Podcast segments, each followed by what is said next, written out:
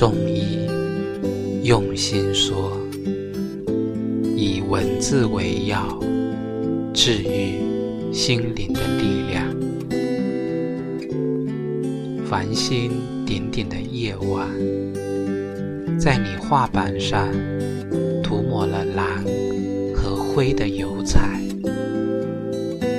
在某个夏日里，你向外张望，双眸似可看穿我的灵魂。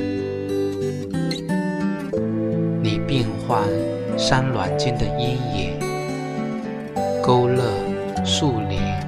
与水仙花，捕捉抚面清风和冬日寒冷，色彩幻化在雪白亚麻画布上。